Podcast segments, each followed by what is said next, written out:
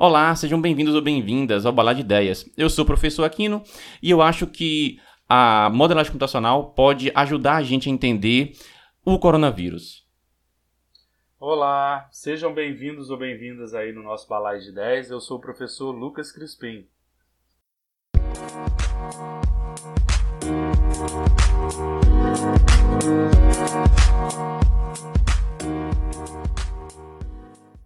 Bem, Lucas, nós vamos conversar aqui hoje sobre o coronavírus, o Covid-19.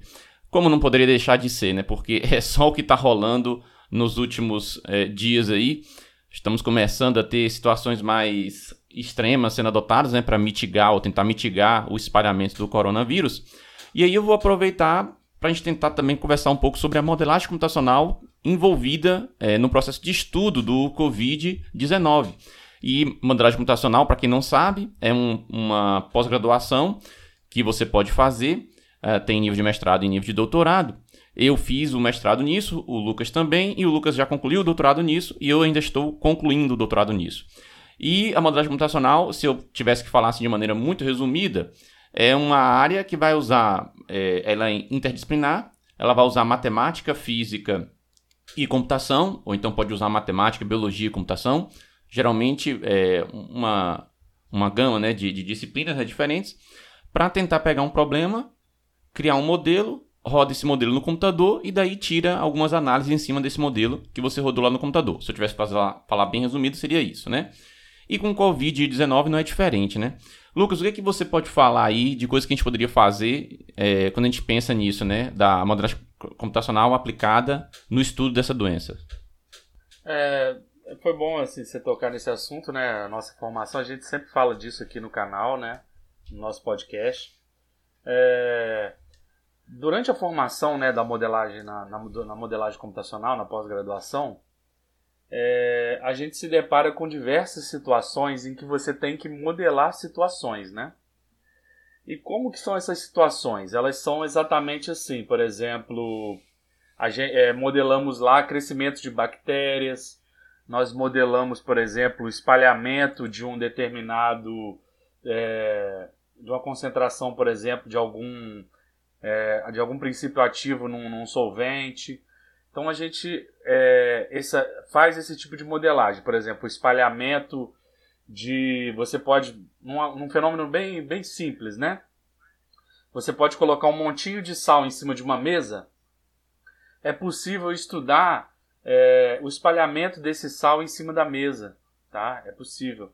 É possível você estudar, por exemplo, uma gota de água que pinga num guardanapo, como que ela se espalha. Então isso é possível modelar isso, né? É possível você modelar vários tipos de doença, propagação dela. Quando existe um princípio que algumas pessoas que, estiverem nos ouvindo aí, que cursam, que estejam cursando aí, é, pessoal da área de exatas, é o seguinte: quando você tem a variação, por exemplo, de um agente, do, do, da, do objeto de estudo, que no caso pode ser vírus, bactéria, é, ou outra coisa, tá? Mas como a gente está falando de doença, eu vou falar desses casos. Quando você está estudando isso, você pode estudar a propagação espacial dele. Tá? O que é essa propagação espacial? Um indivíduo passando para outro indivíduo essa doença ao longo do espaço. Então, essa é uma variação espacial. Quando você tem essa variação espacial, nas equações diferenciais que a gente modela, que a gente utiliza, que a gente constrói, vai aparecer taxas derivadas em relação ao espaço. Né? Se for em uma dimensão, vai aparecer em relação a x, se for em duas dimensões, vai aparecer em xy, se for em 3x, y e z, e assim por diante. Né? Então, essa é uma taxa, é uma variação espacial. E, e a gente pode ter também a variação temporal. Como que é a variação temporal? A variação temporal ela pode acontecer dentro do indivíduo. É possível espalhar, é, estudar, por exemplo, o espalhamento da bactéria ou do vírus no corpo do indivíduo, né?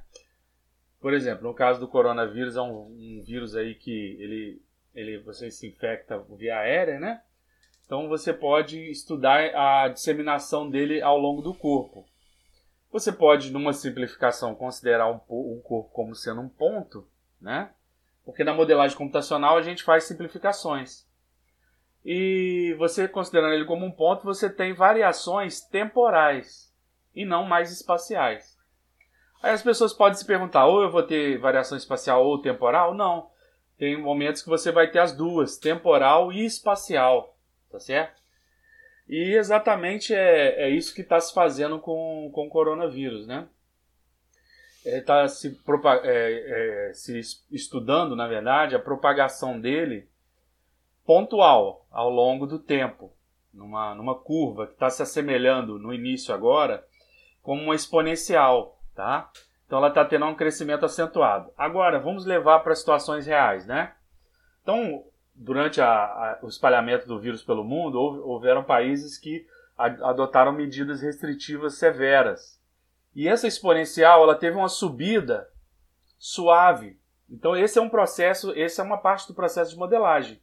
É entender que esses dados, os dados de propagação do vírus, contaminação ao longo do tempo, se parecem com um gráfico de uma função exponencial e tentar ajustar essa exponencial a esses dados. Essa é uma, uma modelagem mais simples, mas é uma modelagem, né? É, um, é uma modelagem em si. E é, é isso que foi feito, então está sendo ajustado. Os países que tomaram medidas mais drásticas, é uma estratégia, ou seja, manter as pessoas em casa, evitar circulação, evitar aglomerações e tal, essa subida ela é mais suave, tá certo? Porque em determinado momento já se observou que o gráfico dessa doença ele é, alcança um platô, ou seja, um lugar, um lugar que ele não cresce mais o número de casos e depois ele decresce. Tá certo?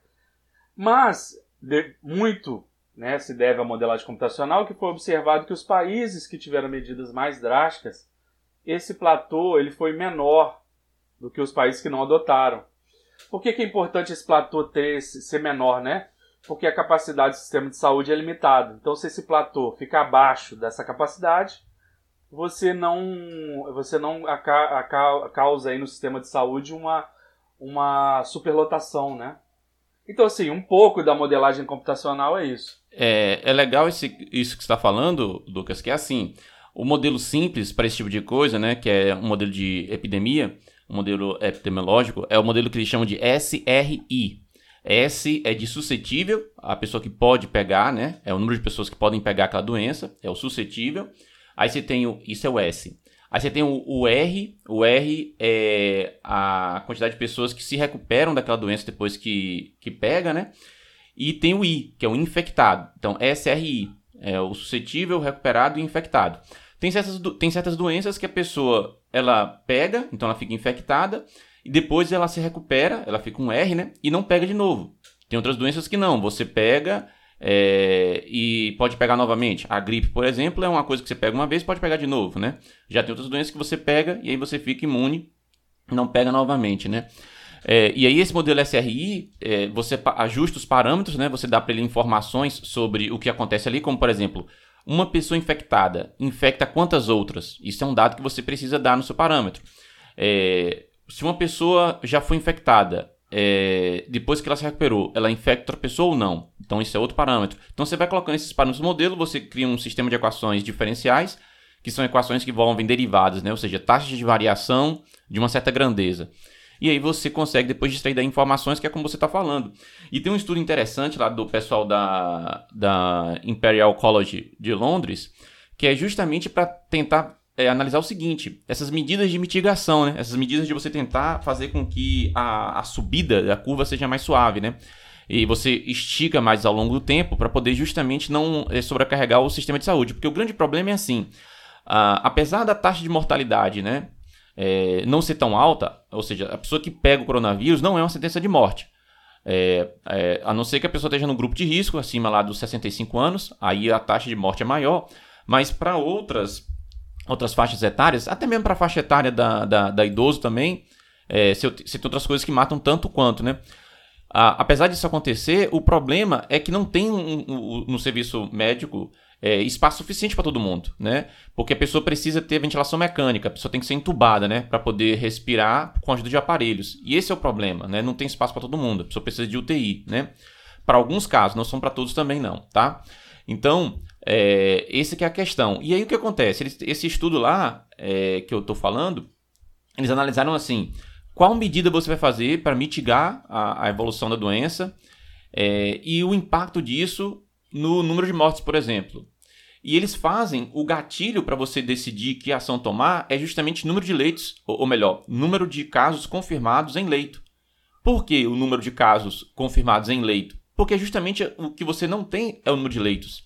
Então, por exemplo, eles, eles falam assim, ó, se chegar em 100 casos no país de pessoas confirmadas com coronavírus que estão em TI, o que é que você faz? Aí você tem os gatilhos, aí você pode fechar escolas e universidades, qual é o impacto disso? Eles fizeram um modelozinho lá e testaram.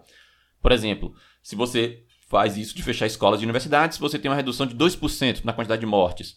Da, é, quando você chega nesse ponto de ter 100, é, 100 casos confirmados em UTI, tá? Agora, se você faz uma medida mais restritiva, por exemplo, você faz isolamento domiciliar dos casos, você faz quarentena e você faz isolamento do social das pessoas com mais de 70 anos. Aí você vai para 49% de redução do número de mortes. Então, isso tudo são modelos que eles colocam, botando todos os dados que já tem da, dos outros países, né? E chegam nessas conclusões. Então, aí a modelagem computacional é usada justamente para dar para o cara que vai ser o, a autoridade que vai tomar as medidas né, mais restritivas, dá para ele opções de escolha, né? E isso é interessante, porque nesse momento é tudo que a gente quer, né? A gente quer prever a situação. Porque o grande problema do coronavírus é justamente isso, da pessoa precisar da internação, né? De alguns casos. Por que, que na gripe é, porque a gripe acontece todo ano, né? E a gripe também, do ponto de vista estatístico, mata até mais do que o coronavírus, né? Mas por que, a gente não faz isso todo ano com a gripe, né? A gente não faz isolamento domiciliar, a gente não faz quarentena, não faz nada disso. Porque a gripe, ela já tem remédios que você toma que aliviam sintomas.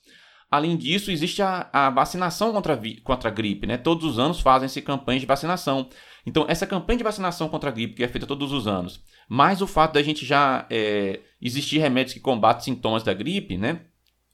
De maneira eficiente. Então, a, o fato de já existir isso tudo é, ajuda que não seja feito um, uma situação onde todo inverno aconteça um pico de casos de gripe e lote os hospitais, entendeu? Então, meio que, entre aspas, o sistema já está calibrado para suportar as épocas de gripe. Só que o sistema não está calibrado para suportar o coronavírus, porque é totalmente novo, não tem ainda remédio para você combater de maneira eficiente a, a, o vírus, também não tem vacina. Então, isso que é o problema, né? É, essa que é a grande chave. E, é claro, e é um problema complexo pra caramba, né, Lucas? Porque além da questão da saúde pública, né? Você também tem os impactos econômicos. E uma coisa puxa a outra, porque o seu sistema de saúde, principalmente o sistema de saúde público, óbvio, ele vai. Até mesmo também o sistema de saúde privado, obviamente. Ele depende da economia. Se você tem uma economia que está quebrada, ou você tem algo que está tendo redução da atividade econômica, você não vai ter o dinheiro para você poder justamente aplicar lá na saúde. Então, infelizmente, tem uma conexão entre as duas coisas, né? É, o dinheiro também é um recurso escasso, ele não está lá disponível para você fazer tudo que você quer, né? Então é, é, muito sério realmente o problema. E aí agora realmente a nossa jogada é tentar ver se a gente freia mais o avanço da doença. E no caso também da, do, do computacional, usa tanto nessa parte que eu falei, né, da, como no modelo SRI, Usa também no modelo, no, no como você falou, para simular ele se espalhando dentro do corpo da pessoa. Pode usar, por exemplo, em, em, exames, a pessoa quer pegar uma imagem de tomografia computadorizada e dali detectar, será que tem coronavírus ou não tem? Está avançando ou não está tá avançando? É usar também no desenho do fármaco. Então, você vai desenhar um novo medicamento, você pode usar a modelagem computacional para poder desenhar esse, esse, medicamento. Também é usado ali. Então, tem uma gama de lugares onde a gente pode usar a modelagem computacional que pode ajudar bastante nesse momento também. É, eu, inclusive, ouvi simulação é, ontem e hoje, é, simulando uma pessoa infectada e todas as pessoas se locomovendo. Né? Então, houve um contágio muito rápido. Rapidamente, toda a população ficou contaminada. E eu vi um outro em que uma pessoa era contaminada, era inserida na população, só que toda a população ela estava mais ou menos fixa, né, com pouca mobilidade. Aí houve muito mais lento o crescimento dos casos, né, mostrando que realmente, se você tentar fazer algum tipo de restrição de movimento da população, é, o número de casos ele fica bem, ele, ele sobe, mas ele cresce bem mais lentamente. Ou seja, o sistema de saúde ele consegue absorver esses casos. E lembrando mais uma coisa, assim, apesar do que tem muita gente que tá, diz, né? Coronavírus tem igual o professor Aquino falou, uma taxa de mortalidade baixa. Só que nós estamos muito no início de conhecer esse vírus, né? Então, por exemplo, eu já vi reportagens sobre sequelas que o vírus pode deixar, como perda da capacidade pulmonar de 20 a 30%. Então, se o vírus pode ser que não te mate hoje, mas você perder de 20 a 30% sua capacidade pulmonar, você vem a ter uma doença pulmonar mais tarde, porque você vai perdendo a capacidade pulmonar ao longo dos anos. Sua capacidade pulmonar cai muito, você é acometido de outra doença e acaba vir a falecer daqui a alguns anos, né? Ou seja, não é porque você acha que não vai morrer agora que você deve não tomar os cuidados, né, necessários, tá certo? Mesmo porque a gente ainda não conhece totalmente o vírus, o vírus foi mapeado, mas já se descobriu que o vírus está sofrendo mutações, ou seja, é, tem uma semelhança aí com o vírus da gripe que também sofre as mutações, né? Então é interessante a gente ficar de olho nisso. Em relação à modelagem computacional, né, não, não tenho o que dizer. É, ela, ela, ela fornece esses gatilhos para a gente, para os governos, do, sobre o que fazer. E esse modelo, o modelo que o professor aqui não está falando, é um modelo muito bom. É um modelo que ele é capaz, assim, ele tira do pensamento humano qualquer vício que o cara esteja ali, qualquer senso, né? o modelo matemático preciso, mais preciso, que faz com que você tome decisões em momentos extremos, ali rápidos, né? Decisões mais rápidas. Inclusive, lá no programa que eu e o Aquino fizemos, lá na, fizemos pós-graduação, o Aquino ainda está lá no, no programa de pós-graduação em modelagem computacional da UFJF, é, existiu um estudo sobre a febre amarela, né? Como que era exatamente esse estudo? Na febre amarela você tem que tomar duas doses de vacina. Você toma uma primeira dose, um tempo depois você toma a segunda. Então foi simulado no corpo humano, ou seja, num ponto. Não, não teve a, a variação espacial, né? Porque mesmo porque não, não existe contágio, né? Não existe transmissão de febre amarela de pessoa a pessoa, só de mosquito a pessoa. E era verificado lá, no caso foi verificado que não era necessária a segunda dose da vacina de febre amarela, né? Nesse estudo. Então, assim, bom, o que foi feito é, em, em, em, pessoas lá, lá atrás, né, o estudo, a modelagem computacional a custo zero, né, só custa os computadores, a luz e o, o salário dos pesquisadores, né? é, a bolsa, que, e a bolsa é dos grande, e a bolsa dos pós-graduandos também que não é, não é grande também. a, a bolsa que é pequena, que é muito pequena, que eu, eu ganhei essa bolsa aí, você consegue fazer diversos estudos. Esse era um estudo de previsão de, de verificar se o cara deveria tomar a segunda dose ou não, se, como que o vírus respondia à, à ação dessa, dessa dose no corpo dele, né? Existe esse estudo e tem, lá tem toda uma linha biológica é, voltada também para doenças cardíacas, né? Então, assim, a modelagem computacional ajudando o ser humano a, a prever diversas coisas. Então, assim, por exemplo, igual aqui no citou esse modelo, por mais simples que ele seja, um modelinho, você está tá estudando aí no primeiro ano do ensino médio, sei lá, vê lá um modelo é, de movimento uniforme, ou seja, movimento que a velocidade não varia. E isso é um modelo, tá certo? Isso é um modelo. É um modelo computacional? Também. Você pode levá-lo para o computador e fazer várias previsões, né? Como ele é um modelo algébrico, ele não envolve taxas, né? e não envolve taxas instantâneas, que são as derivadas, você pode fazer ele de modo algébrico no seu caderno. Agora, os problemas do mundo real, eles envolvem taxas instantâneas, são derivadas, né?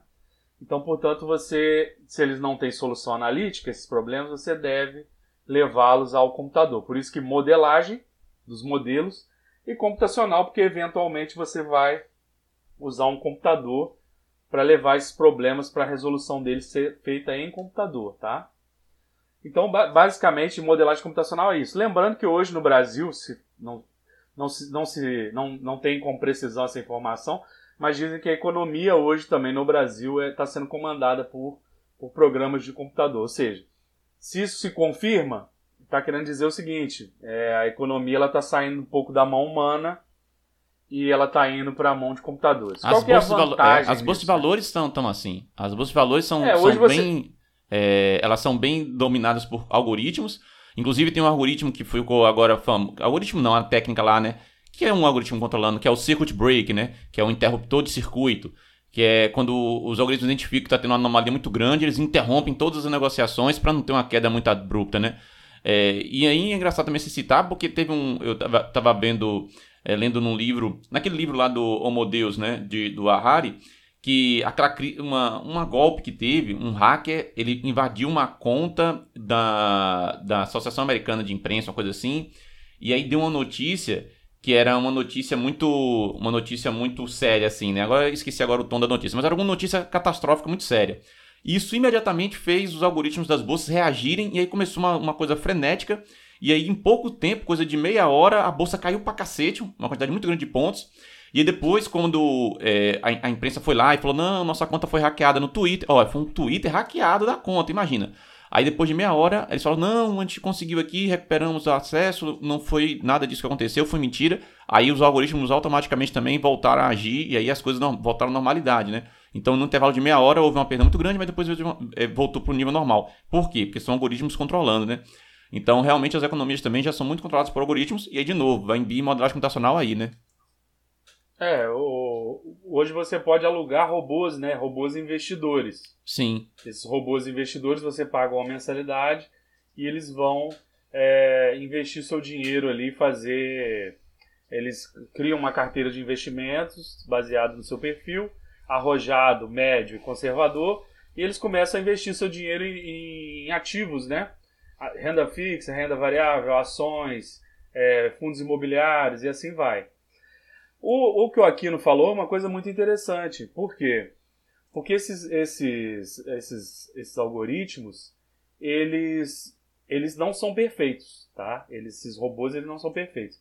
Então eles podem, o ser humano pode provocar neles algum tipo de comportamento anormal, como por exemplo jogando uma notícia falsa num Twitter, por exemplo, você pode mudar o comportamento deles. Então isso mostra também que a modelagem computacional ela tem que prever casos extremos, tá certo? E, por exemplo, eu trabalhava, eu já trabalhei com modelagem de energia entre moléculas. Então, um caso extremo da, da energia molecular, de união das moléculas, é quando elas estão muito longe, essa energia vai para zero. Então isso no seu modelo tinha que ser reproduzido. E quando elas estão muito próximas, a energia vai para positivo, um positivo infinito. Infinito positivo. Então, ou seja, por que, que isso acontece?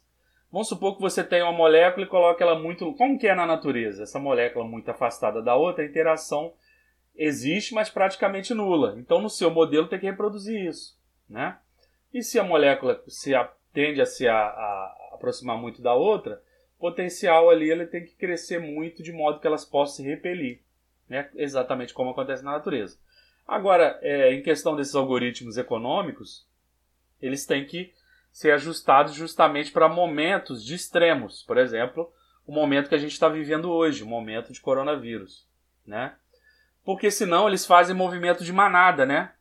Se um grande investidor está usando um robô e esse robô indica que uma ações de várias companhias é, bem fundamentadas no mundo têm que ser vendidas rápido e tal, numa velocidade muito grande, os investidores é, comuns, né, os não robôs, eles fazem um movimento de manada, eles tiram o seu dinheiro daqueles investimentos e você faz aí empresas quebrarem, né? Você quebra empresas dessa forma, né? Inclusive, assim, já fazendo paralelo com o Brasil no coronavírus, eu acredito que a nossa economia esse ano vai sofrer um crash aí, uma, uma ruptura, e, e vai acontecer uma, um quebra-quebra geral, na minha, na minha concepção. Apesar de que é, foi, vai ser injetado na economia um valor significativo aí, mas mesmo assim, é, devido ao isolamento, né, você ficar em casa, não consumir, não sair, muitas empresas vão elas vão, vão acabar aí fechando as suas portas. Né? Não sei o que você pensa sobre isso.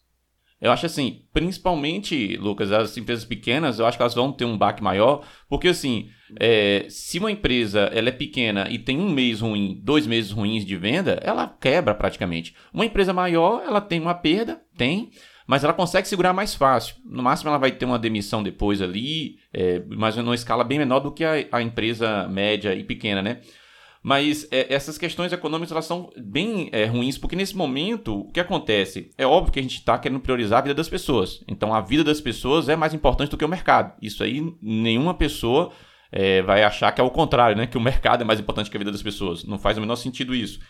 Uh, mas, de qualquer maneira, quando você tem uma, uma, uma queda muito abrupta na economia, isso vai impactar na sua capacidade de investir justamente no povo, na parte da saúde.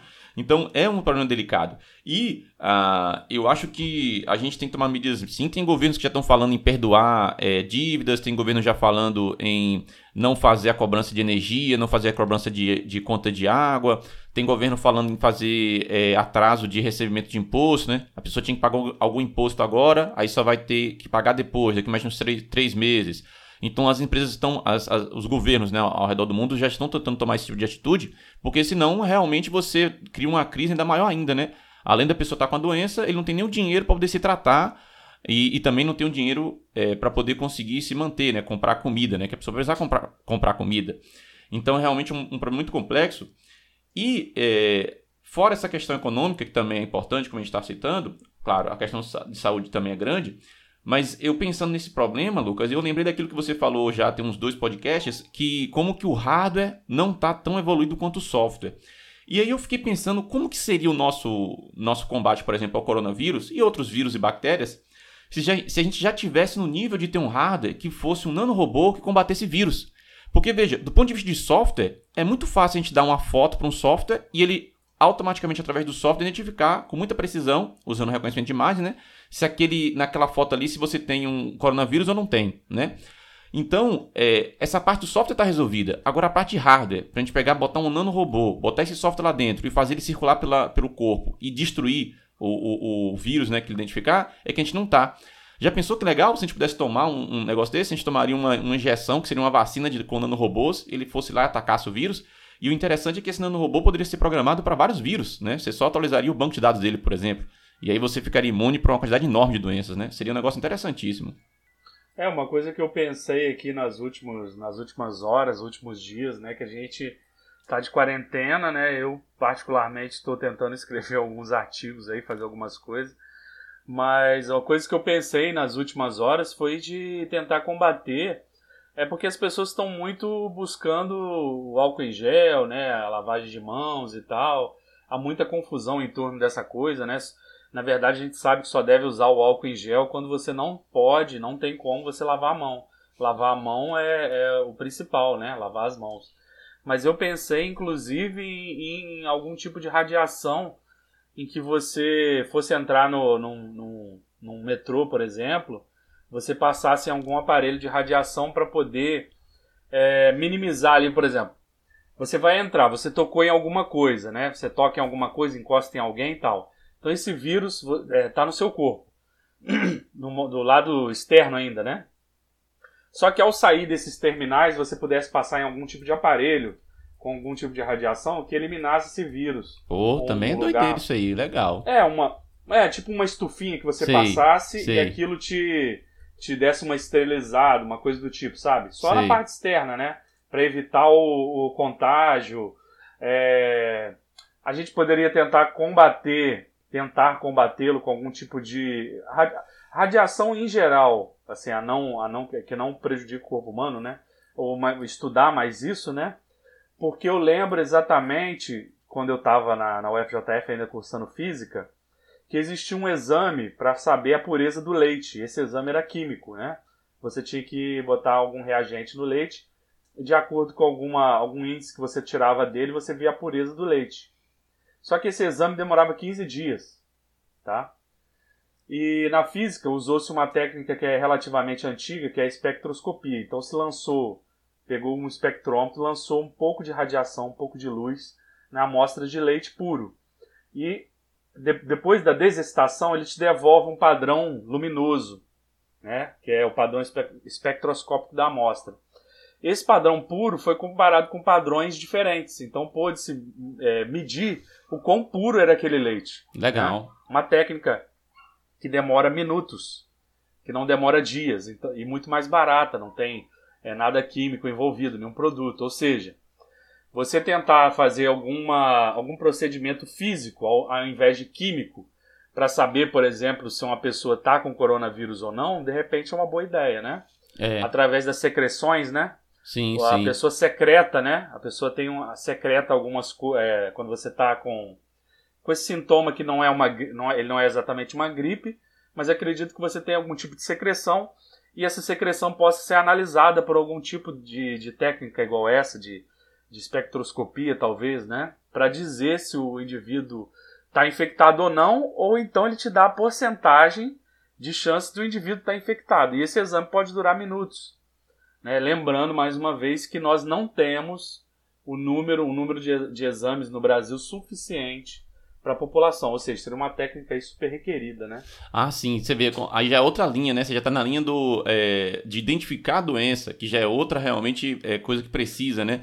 criar métodos baratos de você facilmente identificar na população se tem ou não tem o coronavírus, né? Pô, e essa ideia da, da radiação aí, você conseguir se calibrar para poder pegar só o vírus, né? E aí seria algo que dava para poder aplicar em outras coisas também, né? É, você passava por esse negócio aí que poderia estar nas estações de metrô, nas estações de trem, como você falou, nas estações de ônibus, passou por lá, ele, tuf, ele bombardeia você.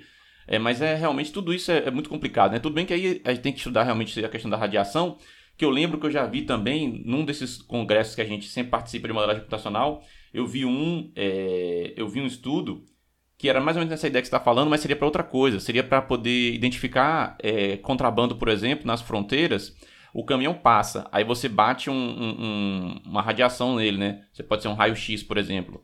E aí você quer escanear se tem ali alguma coisa é, imprópria, né? Só que você está bombardeando com raio-x e também está bombardeando o motorista. Então você não quer matar o motorista, né? Você quer identificar se tem alguma coisa na carroceria de maneira fácil, sem precisar abrir tudo, desmontar tudo. Mas você não quer matar o motorista. Então você tem que ter essa relação aí de uma coisa que não interfira na outra. Mas é também um problema interessante, né? E tudo isso vai envolver o quê? Matemática, física, computação. Então são, são coisas onde você vai aplicar a modelagem computacional, né? Para poder resolver o problema, né? Tudo bem, a gente está puxando a sardinha muito pro nosso lado porque é a nossa formação, mas assim, é algo que realmente é útil, né? Dá para você fazer muita coisa e, e dá para você fazer muitas previsões.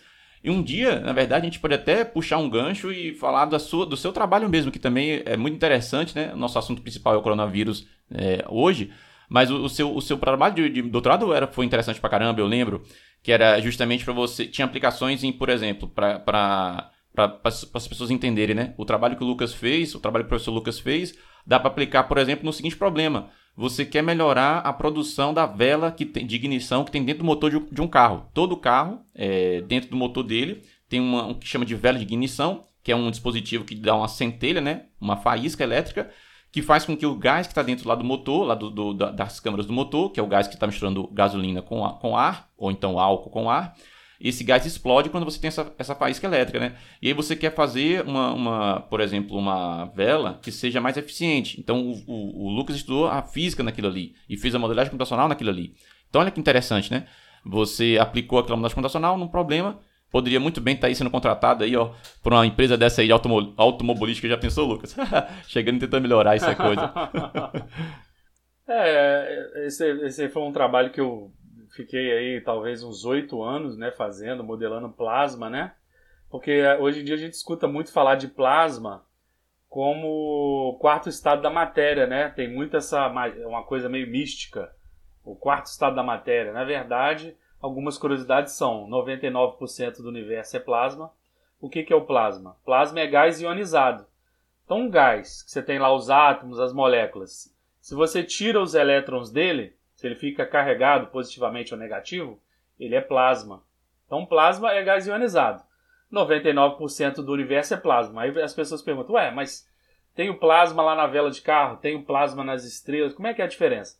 O plasma das estrelas, o plasma, por exemplo, do Sol, é o plasma quente. É o plasma bem quente, que a gente chama de plasma quente. O plasma que a gente estuda aqui na Terra para aplicações medicina, já tem aplicações na odontologia, aplicações mecânicas no caso de carros e outras coisas. Ecologia, tem gente fazendo limpeza de areia, por exemplo, usando plasma. Tem gente fazendo tratamentos estéticos usando plasma, tratamentos medicinais para certas doenças, né, principalmente dermatológicas. Esse, esse plasma é o plasma frio, tá? É um plasma de baixas temperaturas. Apesar de que pra gente, né, 100, 200 graus já é, já é quente, mas em campos de plasma, esse é o plasma frio. Né? E gente, eu ajudei a modelar esse plasma, enfim, fizemos artigos a respeito, programas é, realmente demandaram bastante tempo para ser construídos, né? Essa é uma modelagem profunda, mais profunda, mas está é, tá tudo dentro do campo da modelagem, exatamente como foi feito, como está sendo feito agora para o coronavírus. Tanto que eu olhei essa modelagem da dispersão de pessoas, eu olhei essa, essa modelagem, ele se parece muito com um método de dinâmica molecular que chama Monte Carlo. Nesse método você muda a posição aleatoriamente de, de átomos dentro de um sistema. Pode ser átomos, pode ser partículas, tá? E você vai mudando de posição. O que foi feito no caso dessa simulação para o coronavírus foi exatamente o que? Quando um desse ente, né, que é, não, não é um átomo, agora vamos pensar em pessoa. Quando essa pessoa chega a uma certa distância de outra, ele contamina a outra. Isso é dado por uma probabilidade de contaminação.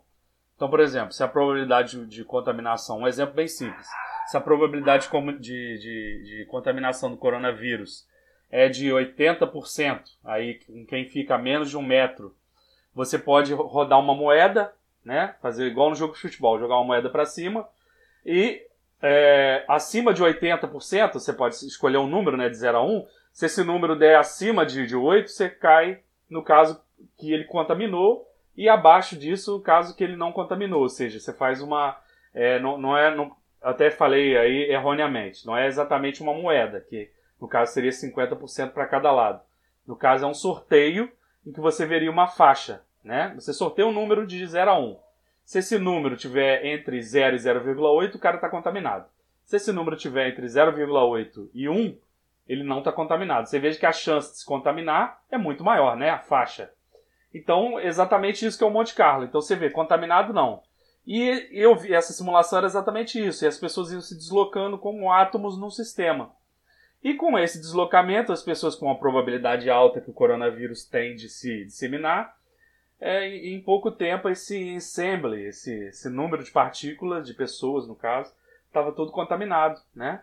Enquanto no outro, no outra simulação, em que a, a mobilidade estava limitada, ou seja, os, os, os, as pessoas ali no ensemble eles estavam fixos. Mesmo que uma pessoa viesse andando contaminada no meio, a contaminação era lenta, que é o que a gente quer, né? É o que a gente quer que aconteça no Brasil, né? Uma contaminação suave, que a gente eventualmente sabe que essa contaminação vai acontecer, né? Não tem como a gente virar eremitas aí, né? Ficar preso dentro de casa. É, não dá. Todo mundo sabe disso. Né? É. Lucas, e, é, Você sabe que, por exemplo, tem. Diga. Você sabe, por exemplo, tem setores aí, por exemplo, polícia, setores é, de saúde que estão cuidando dos pacientes. Essas pessoas é, involuntariamente vão se é, acabar se infectando, né? Sim, não, e outra. Mas diga aí o que você ia dizer. E outra, ainda tem assim, é, além dessas pessoas que são as mais na linha de frente, como por exemplo médicos, né? Óbvio. Você tem as pessoas, por exemplo, que vão trabalhar para abastecer a população, que é justamente quem trabalha com transporte. Porque, veja, a comida tem que sair lá da zona rural e tem que chegar no supermercado tem que sair da fábrica, tem que chegar no supermercado. Então vai ter o transporte aí desse, desse, dessa, dessa comida. Então, essas pessoas estão expostas. A pessoa que está lá na fábrica, a pessoa que está lá na fazenda também está exposta, né? Então, é, a cadeia logística de suprimentos, ela não pode parar. Então, a gente, claro, tem a tendência de lembrar logo, obviamente, quem está na linha de frente da saúde, mas tem toda essa logística ao redor que também precisa continuar. Combustível precisa continuar. Precisa ter, no, precisa ter o posto de gasolina para colocar o combustível no carro, ou no caminhão ou no transporte que precisa, né? Então é realmente uma, uma situação bem interessante para se ter calma, analisar com cuidado, atender a todas as orientações das, das, autoridades de saúde, né? Não ficar nessa paranoia de ficar ouvindo no WhatsApp umas conversas malucas de que, ah não, toma vinagre que você se cura, toma sei lá, chá de não sei o que que você se cura. Não pode confiar nessas coisas, desconfiar, né? Ter fontes confiáveis para você ter a informação. Não entrar nessa neurose também de achar que, ah, não, é tudo uma invenção da grande China para poder acabar com a economia mundial. Ela fez como arma. Essas loucuras, que é um extremo da, da, da do pessoal. É, não tem que evitar isso aí. E tem que evitar o outro extremo que é a pessoa fazendo praticamente um Street Fighter no supermercado por causa de papel higiênico, sabe? Ou seja, é quase como se estivesse vivendo, é, é quase como se estivesse vivendo no, no The Walking Dead, né? O que é uma coisa maluca, porque, caramba, sejamos francos, né? O coronavírus dá problema respiratório, não caganeira. Então, para que você tá brigando por papel higiênico, né? Enfim. Não, na verdade, você, você até entende porque se o cara vai ficar confinado em casa. Eu, eu, eu levo para essa linha de raciocínio, né? O cara vai ficar confinado em casa acaba o papel higiênico dele, né? Aí o cara fica meio louco, né? Acho que assim, acaba não. a comida, mas o cara fica sujo, aí o cara não quer não, entendeu? ah, é, a mesma, é a mesma ideia, é a mesma ideia do álcool gel, né? Se o cara exige, vamos supor, se fala assim, ah, toma um banho de álcool em gel que você vai se curar. Aí o cara toma, não, nem pensa, entendeu? Mas a gente sabe, volta a dizer mais uma vez que em lugares que você pode lavar a sua mão, lave a mão. Lave muito bem com sabão Você só deve usar álcool em gel em lugares que não existe a possibilidade de lavar a mão. Sim. Que é o álcool em gel. Porque a medida mais certa, mais correta é a lavagem da mão. Isso. Né? Essa e lavar. aí não substitui. Isso, e lava direitinho e, com mas, sabão. Mas assim, as pessoas... A gente entende esses comportamentos de manada, né? Sim, eu, sim, sim. Eu, eu, consigo ver muito, muito claramente a, a, a histeria de alguns e a negação de outros, tá? Sim. Sim. Só porque a gente não falou nisso hoje, a gente só falou da histeria como caso curioso. Uhum. Mas tem gente negando o coronavírus. Tem, tem. E os dois são perigosos. Os dois casos são perigosos. Esses dois casos extremos são perigosos porque negar o problema é uma coisa que pode ser prejudicial, porque ele vai se contaminar, vai contaminar outras pessoas. E você também super reagir ao problema também é prejudicial, porque você gera um caos, né? Se todo mundo corre para comprar todo o papel higiênico que tem lá no supermercado, vai inflacionar o preço. Aí aquela pessoa que é mais humilde, que não tem recurso financeiro, não vai conseguir comprar porque vai ficar mais caro. Então a gente tem que ter cuidado e assim, não está pedindo para fazer isolamento, então vamos fazer assim, sei lá, faz uma compra para 20, 10, 10, 20 dias de sua família, ou 30 dias no máximo, para poder ficar em casa. Não faz compra para 6 meses, 8 meses, porque não é isso a realidade que está se mostrando, sabe? Então você faz uma quantidade mais limitada, você vai no supermercado, você, você quer comprar álcool em gel, não compre todo o estoque de álcool em gel do supermercado, você compra só aquela quantidade que você, por exemplo, vai usar na sua família, né? E fora que você tem que deixar para as pessoas de saúde poderem usar. Aí as pessoas querem, por exemplo, no, na, na, farmácia, quer comprar tudo quanto é estoque de máscara. De novo, você está tirando a máscara daquela pessoa que vai precisar, que é o doente, ou o médico está usando. Ou aquele profissional que está trabalhando na, na, na, logística da distribuição de produtos precisa também usar, caso ele tenha uma, uma função que vá se envolver, ficar com doentes. Então, quer dizer... Tem até um caso... Tem até um caso curioso aqui em casa ontem. Eu comprei, consegui comprar 2 é, litros de álcool em gel, né? Aí um eu deixei na minha casa e um eu dei para minha sogra. Uhum. Tá? Porque ela, a, o apartamento dela é o primeiro do prédio, ou seja, se ela sobe no prédio, põe a mão no corrimão, coisa do tipo, passa o álcool em gel, né? Para tentar se proteger ali naquele caminho ali de sair de casa. Aí a minha cunhada falou assim: olha, não tem, não tem álcool em gel mais no mercado, né? O álcool em gel tá esgotado. Aí eu falei assim: olha, eu vou ficar de quarentena em casa, eu posso ficar, eu posso fazer o home office, eu tenho essa condição. Então eu doei o meu álcool em gel para minha cunhada que tem uma, ela e meu cunhado eles têm uma, uma oficina elétrica de parte de carro. Então quem vai ter que levar o carro lá de qualquer jeito e não vai poder lavar a mão tal, tem o álcool em gel lá. Então, assim, eu não precisava do álcool em gel, vou ficar em casa, posso lavar minha mão 200 vezes por dia se eu quiser eles não podem, os clientes deles não vão poder ter acesso a, a lavar a mão, né? Aí faz sentido eles terem lá o álcool em gel, sendo que infelizmente é limitado, né? Sim. Esse um litro uma hora vai acabar e provavelmente não vai ter mais. É, então, e a então, esperança é justamente que é se. complicado. E aí a esperança é que uma hora vai acabar, a gente sabe disso. É usar com bastante. É, é, tem, tem, ainda mais agora nesse momento a questão da economia, né? Não, não exagerar. E também esperar que não tenha esse pânico, todo mundo tendo calma, mantendo calma e fazendo as coisas direitinho, o supermercado vai ser reabastecido, porque não vai parar a logística de entrega no supermercado, né? Então é só uma questão de calma. Então, pessoal, olha só, esse foi um programa aqui onde eu e o Lucas falamos sobre essa questão da modelagem computacional. Fizemos também a propaganda do nosso curso, né? Obviamente. É, podemos falar outros momentos também de novo de modelagem computacional. Lembrando que quem quiser mandar para a gente sugestões de pauta, dúvidas, é, comentários, é só procurar a gente lá no Instagram, no LCM Aquino ou no Aulas em Casa JF. Se você quiser mandar também um e-mail, balaio de ideias, tudo junto, arroba lcmaquino.org. Você manda para a gente, a gente vai recebendo, tentando colocar aqui e vai vendo como é que vocês estão dando pra gente também o retorno do que estão achando aqui do programa. Lucas, olha só, vamos aí enfrentar essa situação, muita paciência aí. Vamos nós dois aí fazendo home office, né? Que dá pra gente fazer. E a gente consegue gravar também à distância também desse jeito. Mas se cuida aí, meu companheiro. É nós na atividade. Claro, querido. Obrigado aí por tudo. E a gente vai se despedindo desse podcast. Lembrando, como o professor Aquino falou, mande suas dúvidas, sugestões aí de, de pauta para os próximos programas. A gente consegue atender vocês. Hoje, hoje é assim, tá latente o caso do coronavírus, não tinha como a gente falar, né, Aquino? Isso. Então, é isso aí.